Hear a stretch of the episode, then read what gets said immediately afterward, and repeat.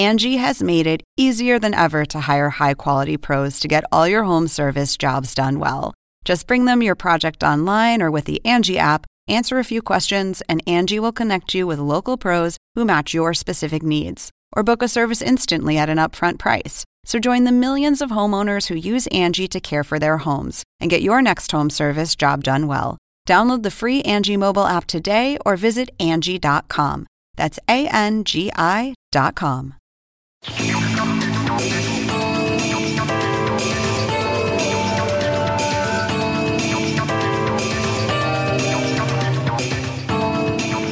Hola, ¿qué tal? ¿Cómo están? Soy Andrés Oppenheimer. Gracias por estar con nosotros.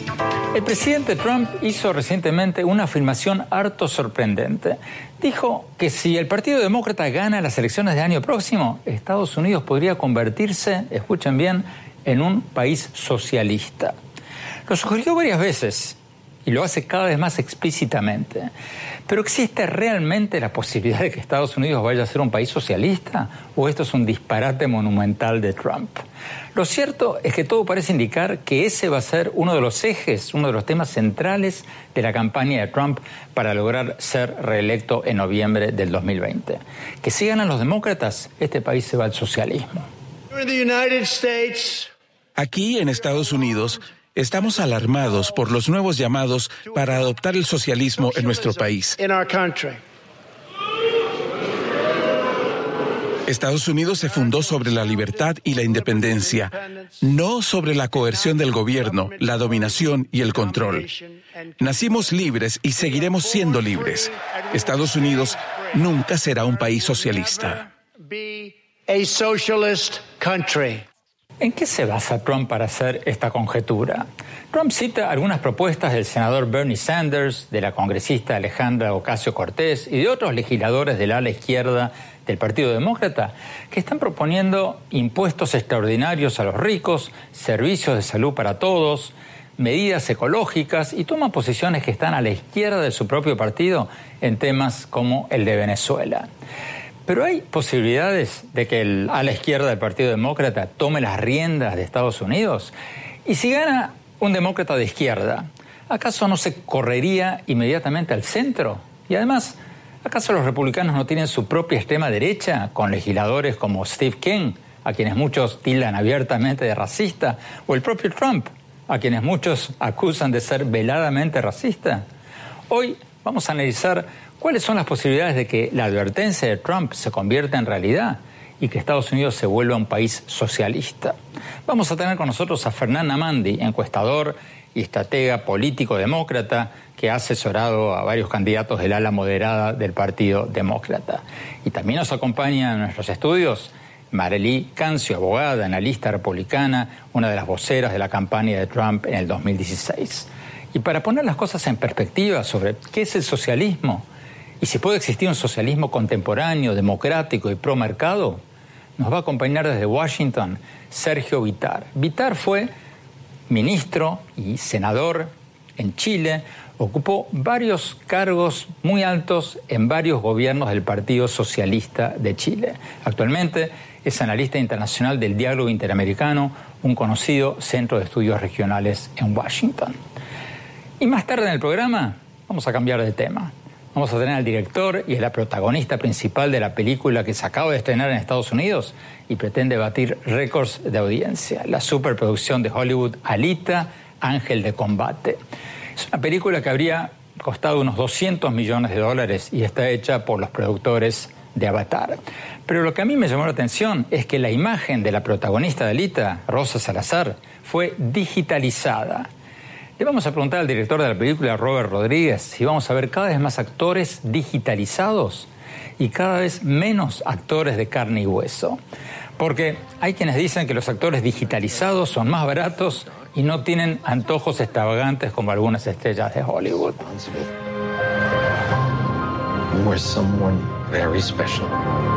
Hey kid.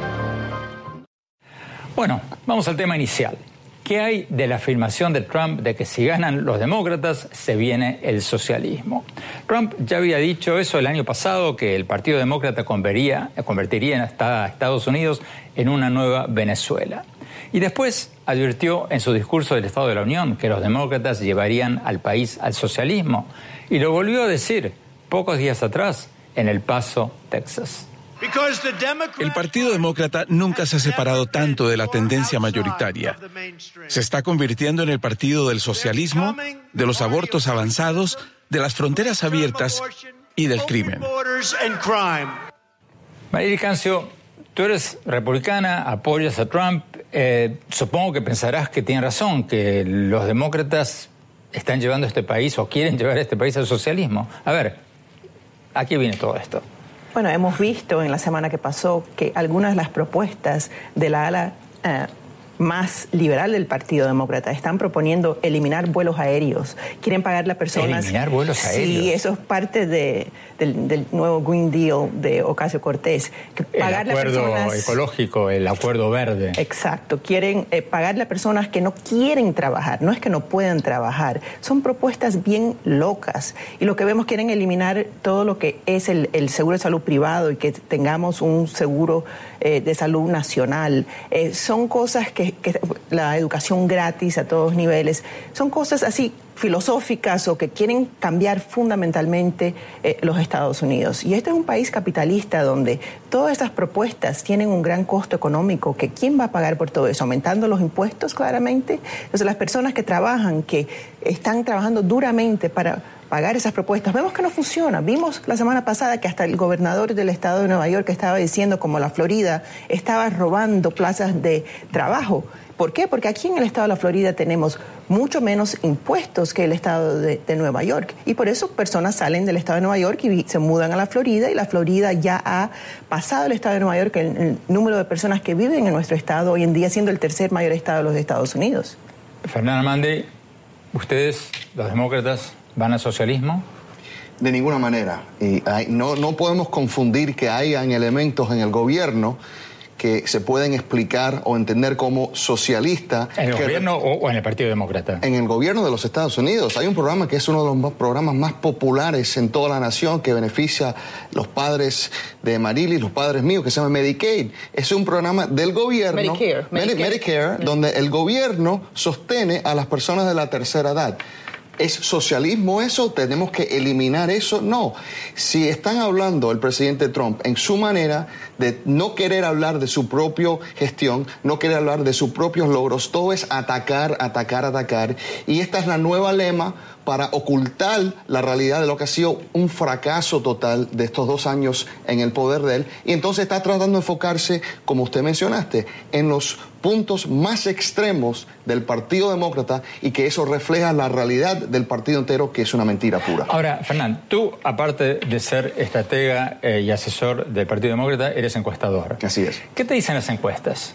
¿Cuánto socialismo o cuánto liberalismo quiere el votante demócrata. Interesantemente, no hablando, porque esa es una palabra muy cargada, y si estamos hablando del socialismo estilo Cuba, estilo Venezuela, donde lo rechazan todos los norteamericanos, hasta las mismas personas en el Partido Demócrata están haciendo campaña en contra, y ojalá se pueda liberar esos países en un socialista totalitario. Lo que sí quieren los norteamericanos, quieren salud accesible para todo el pueblo, quieren que no tengan que eh, vender sus casas y sus viviendas para poder pagar la educación de sus hijos y por eso están buscando que sus impuestos ayuden un poquitico más la calidad de vida. Si eso es socialismo, es lo que quiere el pueblo norteamericano según las encuestas, Andrés. ¿Qué dices de lo que dijo Trump y lo que acaba de decir Marilí de que los demócratas quieren no solo socialismo, sino quieren eliminar vuelos aéreos para conservar energía y eh, qué otra cosa mencionaste?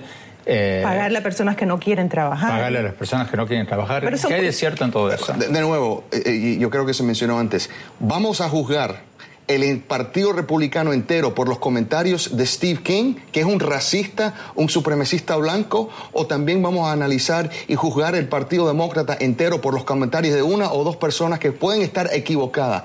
Eso no es la posición del partido, eso es un chantaje que están tratando de ocultar la realidad del qué es lo que quiere llegar a cabo el New Green Deal. El New Green Deal dice... El acuerdo verde. El acuerdo que verde. la congresista Alejandra Ocasio ¿Y qué es lo que dice eso? Están intentando tratando de, por, por fin solucionar un problema que no solamente amenaza a los Estados Unidos, amenaza el planeta entero, que es el cambio climático, Andrés. Eh, el presidente Trump, en su reciente discurso del Estado de la Unión, el más importante, el que da el presidente ante el Congreso todos los años, ni siquiera mencionó el cambio climático.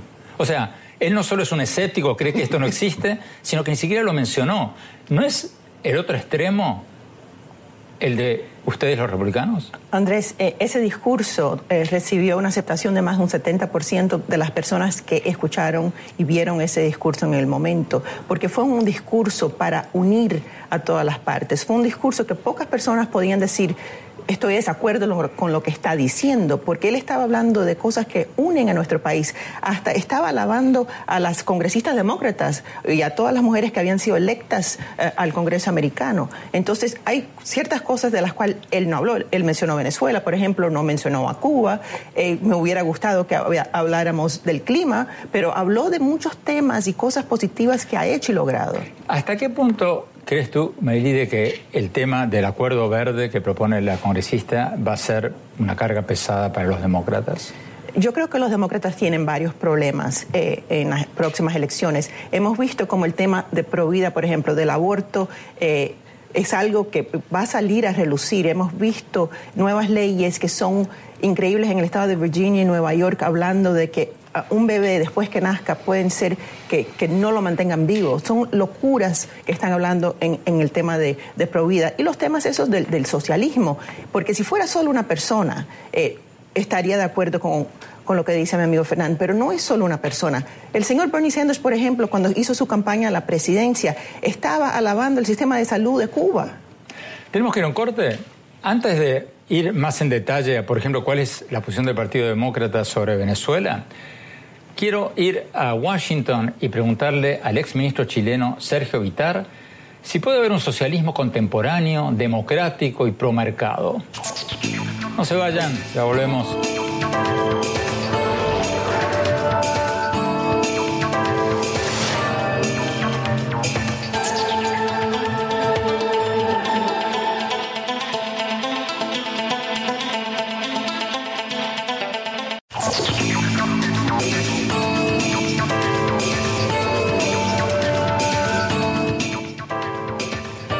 Gracias por seguir con nosotros. Estamos analizando la advertencia del presidente Trump, la sorprendente advertencia de que si ganan los demócratas en las elecciones presidenciales del año próximo, Estados Unidos se va a convertir en un país socialista. ¿Advertencia fundada o disparate absoluto? ¿Y qué significa la palabra socialismo hoy en día? ¿Es un sinónimo de Venezuela o hay países con un socialismo contemporáneo, democrático y promercado? Vamos a Washington con Sergio Vitar, ex ministro. Eh, usted fue alto funcionario en tres gobiernos socialistas de Chile, ahora está viviendo en Washington. ¿Cómo ve esta afirmación de Trump de que si no gana él, se viene el socialismo? Bueno, la versión moderna del socialismo tiene por lo menos dos características fuertes. Va de la mano con la democracia, reforzamiento de los derechos ciudadanos, participación social y tiene una dimensión social muy importante. Más igualdad, disminución de la pobreza, salud y educación para la mayoría de la gente que queda atrasada. Y esto toma distintas formas, además de los temas medioambientales que ponen en cuestión el planeta. Esa línea de pensamiento que se llama a veces socialdemócrata, como pueden representar hoy día algunos países europeos, el gobierno español, el gobierno portugués, el gobierno sueco y en otros gobiernos también los ha habido. Los resultados de los países nórdicos se asimilan a este concepto nuevo en que se logra equidad, avance social, profundización de la democracia e innovación y crecimiento, la tecnología. Y en América Latina hay tres casos que yo mencionaría que tenemos que tener presente, uno de los cuales me tocó a mí vivir también, es Chile, Uruguay, Costa Rica, que tienen tal vez los más altos índices de desarrollo humano y de desarrollo democrático y también de nivel de vida. Y en esos tres ha habido también por partidos socialistas o fuerzas que a veces se denominan progresistas, socialdemócratas, pero que apuntan en la dirección que he mencionado. Los casos que se toman como caricatura a los extremos yo creo que ya no es tan vigente y si uno quiere hacer política en serio, tiene que mirar lo que es la realidad. Y en ese sentido creo que el debate puede ser interesante, pero hay que evitar la polarización y hay que evitar los extremos, dándole a las palabras contenidos que a veces pueden ser del siglo XIX, XX o, incluso del XXI bueno, como Venezuela. Bueno, bueno, pero, pero, pero Sergio Vitar, pero, pero, pero Sergio Vitar, aterricemos esto, bajemos a tierra. Lo cierto es que usted vive en Washington, usted le dice a cualquier estadounidense la palabra socialismo y sale corriendo. ¿Por qué? Y en América Latina, en muchos países, lo mismo. ¿Por qué? Porque en los últimos años Venezuela se ha convertido en un sinónimo de socialismo. Han bastardizado de alguna manera, pervertido la palabra socialismo. Y el socialismo al que usted se refiere eh, no es lo que la mayoría de la gente hoy día, por lo menos desde el fenómeno chavista de en los últimos 20 años, conoce como socialismo. Efectivamente, no, sí es cierto, porque aquí ha habido, por eso digo, hay distintas versiones de lo que significa esa palabra, como también hay distintas versiones de lo que significa la palabra capitalismo. Con alta concentración del ingreso, con más regulación y menor concentración del ingreso, con más salud para todos, y sigue siendo un régimen capitalista. Entonces las palabras hay que medirlas en lo que es la sociedad contemporánea.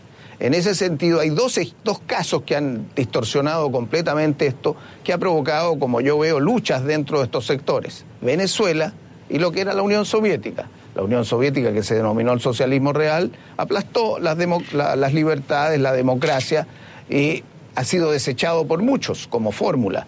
Y el caso venezolano, ¿es socialista Maduro? Pueden ponerse el nombre que quieran, pero ¿es socialista un régimen que tiene a la gente en la miseria más absoluta, sin hambre, con hambre y sin medicamentos. ¿Es socialista un régimen que restringe las libertades, la libertad de expresión? Entonces yo creo que ahí estamos en presencia de una persona que no es de izquierda ni es socialista, esa es mi visión, y que estamos frente a la inepcia y a la incapacidad, un mal gobierno. Ahora, Sergio Vitar, usted, como decíamos antes, fue funcionario de tres gobiernos eh, muchos de ellos, varios de ellos socialistas, pero democráticos y pro mercado en Chile. ¿Cómo ve usted que ahora vive en Washington al Partido Demócrata de Estados Unidos? ¿Es un partido socialista? ¿Es un partido que tiene similitudes con partidos socialistas democráticos de otros países? ¿O está lejísimos de eso? Bueno, hay situaciones culturales muy marcadas. En América Latina uno puede aceptar ese concepto, aunque tiene bastante resistencia, y por eso que asume otras características y se denomina socialdemócrata, o se aproxima al estilo europeo de las socialdemocracias. En los casos que yo veo de los que mencioné de América Latina son coaliciones. Hay varios partidos y tienen un programa y ese programa apunta esencialmente en la inclusión social para sostener la democracia y la ampliación de las libertades, más lo que es infraestructura, desarrollo económico, en fin. Y en torno a eso participan fuerzas que se denominan socialistas y hacen un avance de esa naturaleza pero con un principio clave, por lo menos en estos tres casos que he mencionado y lo que yo considero que es realmente un proceso social de avanzada democrática, que es el respeto a las libertades y a la democracia. Entonces, ese debate está situado también en el campo de los que se denominan socialistas, pero el grueso yo veo que va en la dirección que yo he explicado. Ahora, respecto de Estados Unidos, bueno, mirando desde afuera, yo vivo en Chile también y estoy aquí algunos meses para ver las relaciones América Latina-Estados Unidos.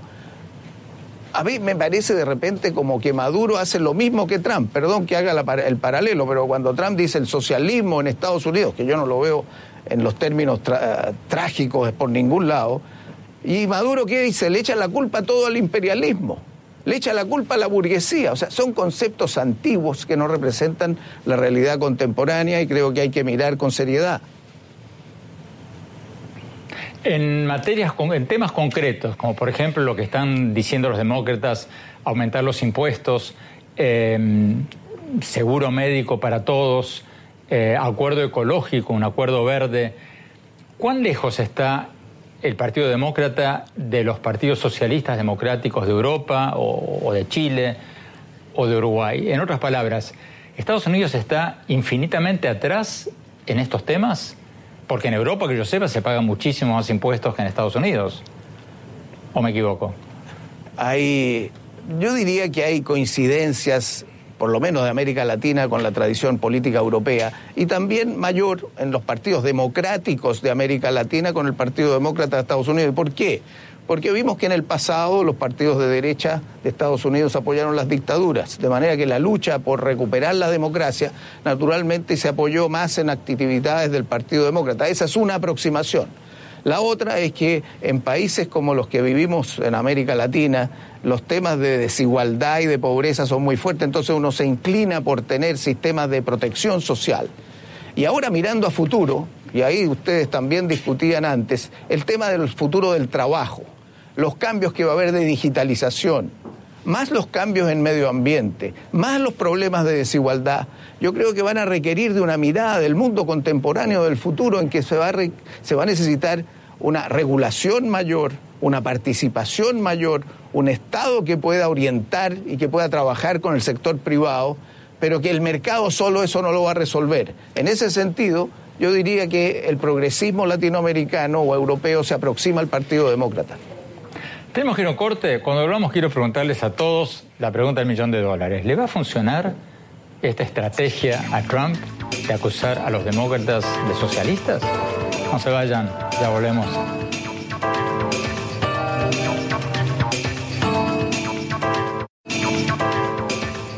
Gracias por seguir con nosotros. Estamos analizando la advertencia del presidente Trump de que si los demócratas ganan las elecciones del año próximo, Estados Unidos se va al socialismo. ¿Advertencia fundada o disparate total? María Cancio, ¿le va a funcionar al presidente Trump esta estrategia de pintar a los demócratas como socialistas? Yo no sé si esa estrategia va a funcionar, pero yo sí creo que si las elecciones fueran el día de hoy sería muy difícil ganar al presidente Trump por la forma que la economía está andando bien. Las personas no quieren fronteras abiertas. Yo creo que la mayoría de los americanos quieren ser capitalistas y no socialistas. Eh, este país hoy en día es donde todas las personas vienen. No vemos personas corriendo para los países. Sí, es así, María. ¿Por qué el presidente Trump tiene uno de los niveles de popularidad más bajos de la historia? ¿Cómo lo explicas? Sí, pero eh, el nivel de popularidad del presidente es más del doble de popularidad de los congresistas, de los senadores, y, y es un nivel de popularidad que está aumentando. Como la economía sube, su nivel de popularidad sube. Y yo creo que hoy en día, si las elecciones fueran en el 2019, eh, él podría salir eh, electo otra vez. Fernanda Mandi, eh, la misma pregunta que le hacía Marily. Eh, al margen de que si estás de acuerdo o no, obviamente no lo estás, pero ¿le puede funcionar esta estrategia? Te lo pregunto como encuestador ahora. ¿Le puede funcionar esta estrategia de pintar a los demócratas como socialistas? Mira, si el presidente Trump tuviera credibilidad personal y autoridad moral, a lo mejor podría, pero él ha desgastado eso su primer mes. Se ha visto como el presidente más mentiroso en la historia del país y una persona que no se puede cumplir con lo que dice. La gran ironía aquí, Andrés, no es que los Estados Unidos se vaya a una inclinación socialista es que en los Estados Unidos, bajo el presidente Trump, está en un camino hacia el fascismo. ¿Por qué digo eso? Este es un presidente que se ha acercado a los dictadores del mundo, donde ve como sus ejemplos, que él mismo dicho, que Kim Jong-un Vladimir Putin, Duterte, eh, vemos ese caso. También vemos el presidente que llama para la... no es el caso de Maduro, digámoslo ahí, ahí, es interesante, hay que ver lo que termina haciendo, porque ah, Venezuela ahora está en juego con los rusos también. Es muy interesante, hay intereses rusos en ese país, en la petrolera también. Pero déjame terminar el punto, si pudiera, por favor. El otro término, un presidente de los Estados Unidos que separa a niños de sus padres y los mete en jaulas después, ha perdido autoridad moral. Un presidente de los Estados Unidos que lamentablemente habla de terminar la libre expresión de la prensa, que llama a la prensa el enemigo del Estado, que lo dice en sus propias palabras, al estilo estilo Chávez, al estilo Maduro. Eso no es un camino hacia ah, el socialismo, es un camino hacia el fascismo bajo este presidente Donald Trump.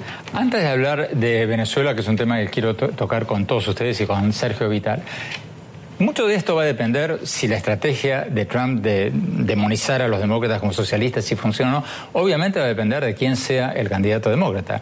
Fernán, tú que estás en el partido, que asesoras a muchos demócratas, ¿Quiénes pintan hoy por hoy como los candidatos demócratas con más chances de ser nominados? Mira, es una excelente pregunta, Andrés. Y si uno mira el historial, siempre dice que los demócratas son los más extremos. Pero desde 1976, el Partido Demócrata siempre nomina el candidato más moderado nunca vemos un candidato extremista como el nombrado del partido. Y en estas alturas yo creo que los que se están mirando con más posibilidades, el señor Joe Biden, que fue el ex vicepresidente, si es que él se tira a la contienda, también vamos a algunos senadores como Kamala Harris, Amy Klobuchar, eh, el ex congresista Beto O'Rourke o posiblemente el ex alcalde de New York City, Michael Bloomberg, que sería un candidato. ¿Tú respondías a todos ellos en el centro del espectro político? ¿Del Partido Demócrata? En estas alturas, sí, señor. Eh, a Bernie Sanders no le das posibilidades. Bernie Sanders no es un demócrata. Y él mismo dice que él no es un demócrata, no se inscribe como demócrata, eh, rechaza estar eh, con el Partido Demócrata. Así que yo no considero a Bernie Sanders demócrata, lo considero lo que él dice que es una persona independiente socialista. No has mencionado a Elizabeth Warren, que estaría a la izquierda de la mayoría de los que has mencionado. ¿No le ves chances a ella? Bueno, yo creo que hay que ver, pero hay tantos candidatos. Tú me preguntaste lo que están haciendo mejor en las encuestas en estos momentos y fueron lo que te acabo de citar. Tenemos que ir a un corte. Cuando hablamos, quiero preguntarles sobre Venezuela y México. ¿México y Venezuela van a ser temas electorales en Estados Unidos en la campaña del año próximo o no? No se vayan, ya volvemos.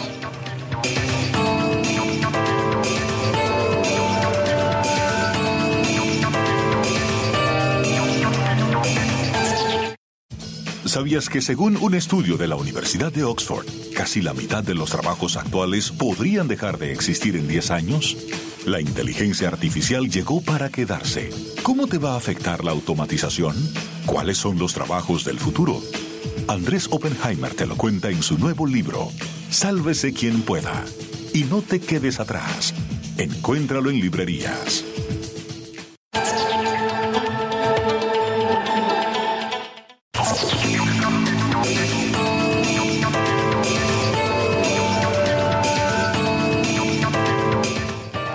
Gracias por seguir con nosotros. Estamos analizando la advertencia del presidente Trump en sus recientes discursos de que si ganan los demócratas el año que viene en las elecciones presidenciales, Estados Unidos se va a ir al socialismo.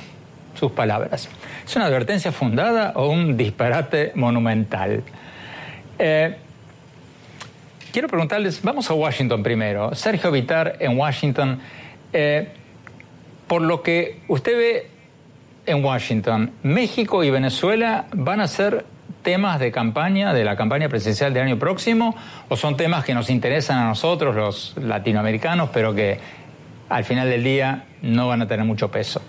En el caso de México, Andrés, creo que López Obrador va a cuidarse en la relación con Estados Unidos por la importancia que tiene para él y ha tenido movimientos que hay que despejar con el tiempo, pero tiene mayoría en ambas cámaras y puede dar pasos que vaya progresando sin conflicto. No creo que eso dé para una tensión con Estados Unidos. Se firmó el acuerdo de, comercial con Canadá también y el tema de la inmigración parece haber declinado.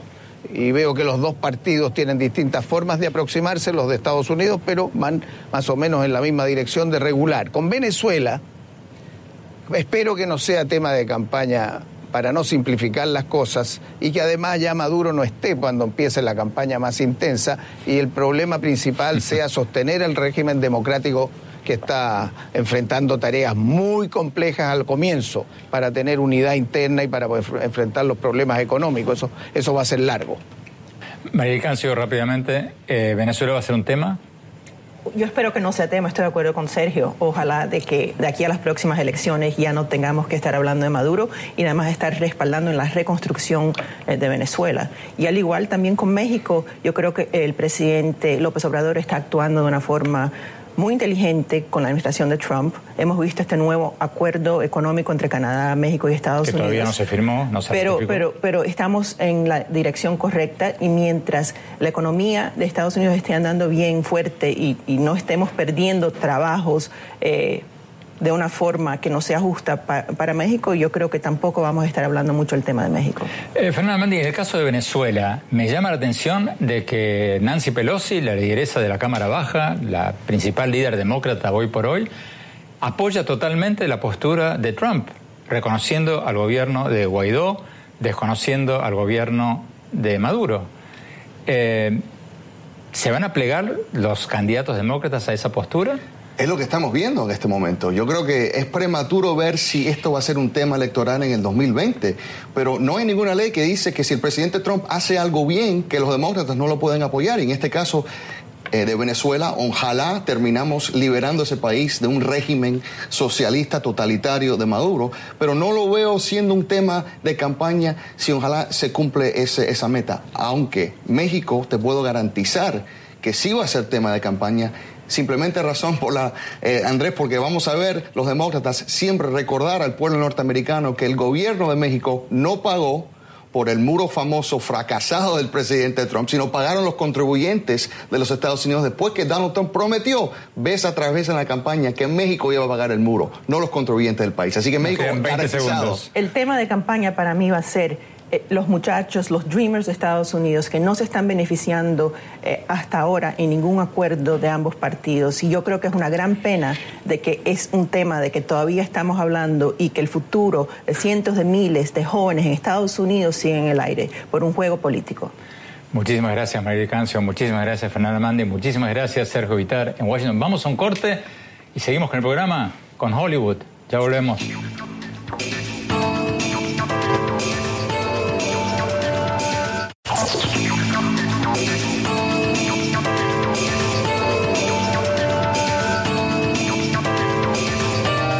Gracias por seguir con nosotros. Hace pocos días hablamos con el director y la protagonista de Alita, Ángel del Combate, la nueva superproducción de Hollywood que habría costado unos 200 millones de dólares. La imagen de la protagonista principal de esta película, de Alita, la actriz Rosa Cruz, de padre peruano, fue digitalizada. Le preguntamos al director y al productor y a la propia Rosa Salazar Sí, en el futuro vamos a ver cada vez más actores digitalizados en Hollywood. Porque, como decíamos al principio del programa, hay quienes dicen que los actores digitalizados son menos complicados que los de carne y hueso y mucho más baratos. Veamos lo que nos dijeron.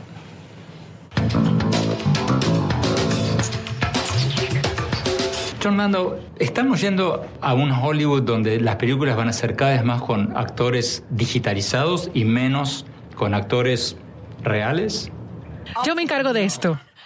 No, soy una actriz de verdad. Continúa. No, de ninguna manera. Es la antítesis de eso. La tecnología digital es lo que les da a los actores la oportunidad de interpretar papeles que no podrían interpretar de otra manera. Rosa es un gran ejemplo de eso. Empezamos con Alita como una niña de 14 años. Rosa no podría interpretarla sin un personaje generado por una computadora. Lo que buscamos no es reemplazar a los actores, sino darles la oportunidad que no tendrían de otra manera.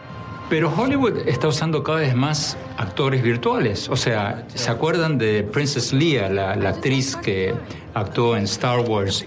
Después de muerta, usaron su imagen digitalizada para hacer actorla, para hacerla actuar después de muerta.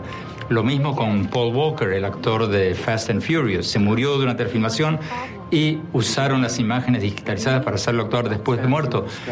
¿No es una tendencia eso? ¿No van a reemplazar cada vez más actores verdaderos por actores virtuales? Pero creo que están haciendo eso para arreglar situaciones determinadas. Si nos fijamos en la forma en la que lo estamos utilizando en esta película o en Avatar, no puedes interpretar a un Navi de tres metros de altura, no puedes tener la boca más pequeña, no puedes hacer muchas de esas cosas. Para nosotros, los personajes generados por computadora son la versión del siglo XXI de las prótesis. Ya los actores no tienen que pasar tres horas de maquillaje para transformarse en un personaje. Ellos pueden salir tal cual, actuar en escenas frente a otros actores y las imágenes generadas por computador crean personajes digitales basados en su interpretación. Es cierto, y me dan la oportunidad de ampliar mi rango, me dan la oportunidad de interpretar a una niña de 14 años de edad que pasa por la metamorfosis de niña a mujer, todo gracias a la tecnología que captura la interpretación. Todas las selecciones artísticas son mías, solo que están siendo grabadas en dos cámaras de alta definición y luego esa información se envía a un software que construye la figura digital a lo que le doy movimiento. Y más tarde hablamos uno a uno con el director Robert Rodríguez. Veamos.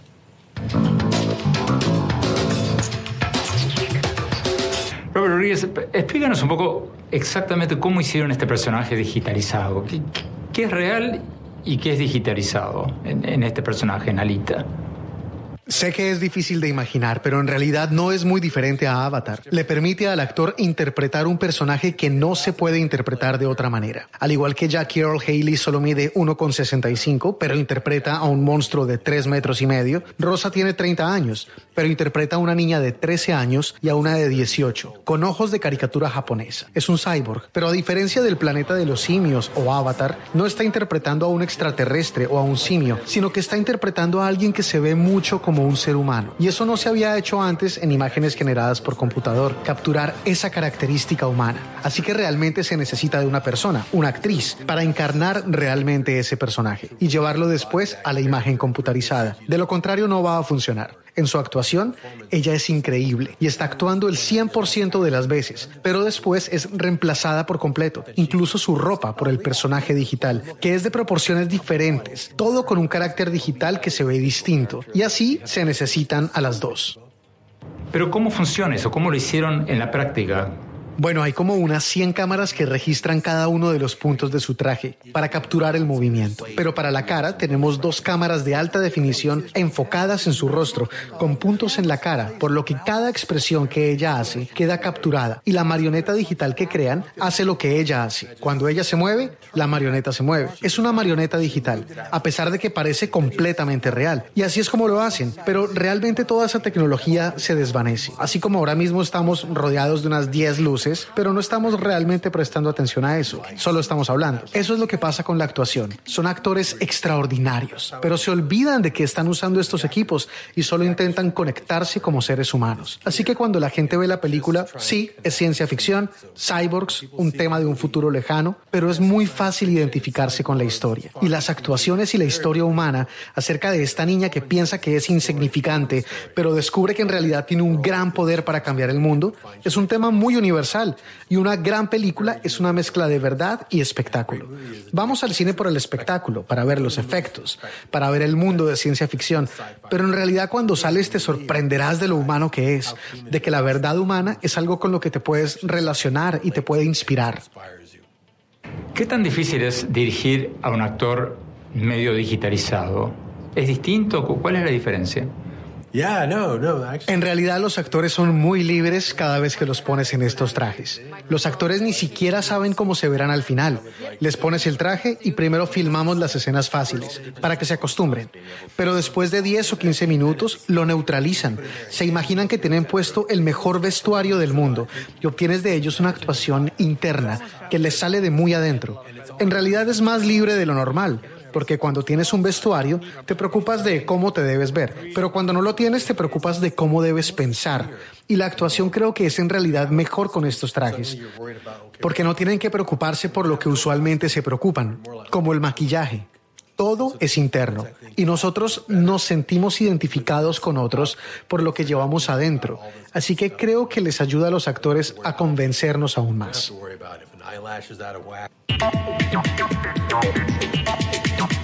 Tenemos que ir a un corte. Cuando volvamos, mi reflexión sobre la advertencia del presidente Trump de que si los demócratas ganan las elecciones del año que viene, Estados Unidos se va a convertir en un país socialista. ¿Advertencia fundada o un disparate total? No se vayan, ya volvemos.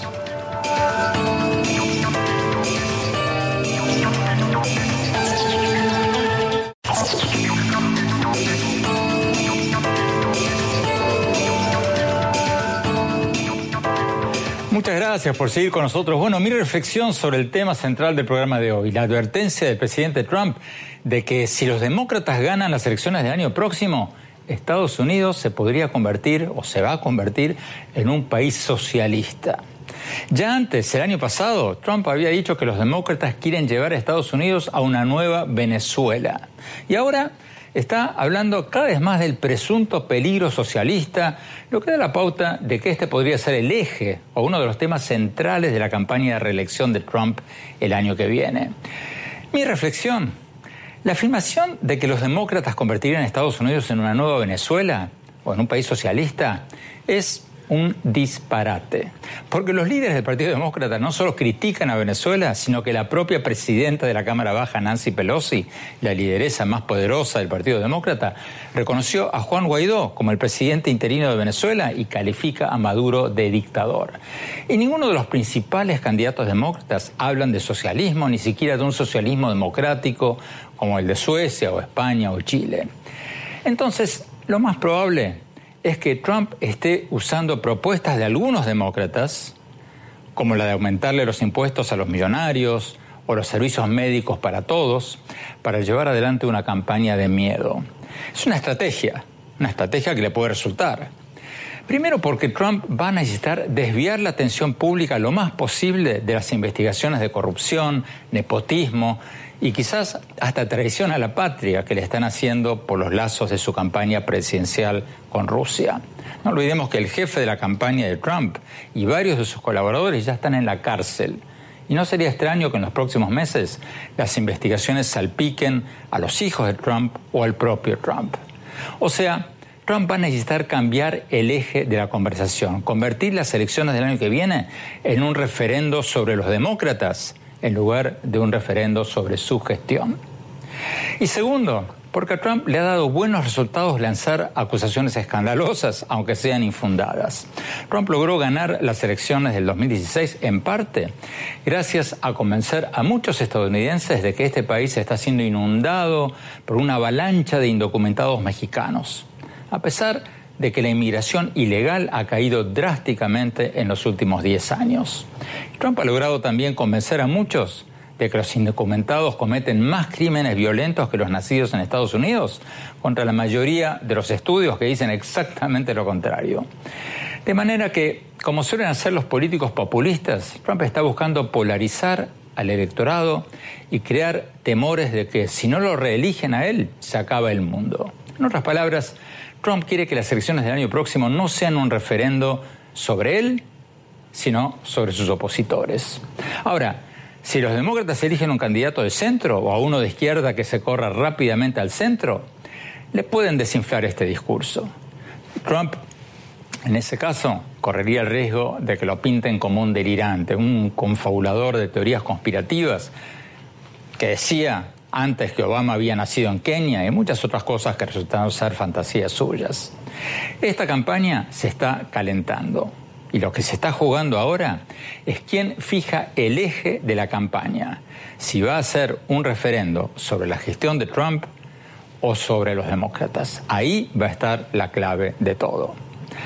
Bueno, muchísimas gracias por habernos acompañado. Los invito a visitar mi blog andresopenheimer.com. Si se registran ahí, les vamos a mandar por email mis artículos del Miami Herald y nuestros más recientes programas. Les recuerdo la dirección es andresopenheimertodoseguido.com y síganme por Twitter en arroba en mi página de Facebook Andrés Oppenheimer y ahora también en Instagram en Andrés Oppenheimer Oficial. Muchas gracias, hasta la semana próxima.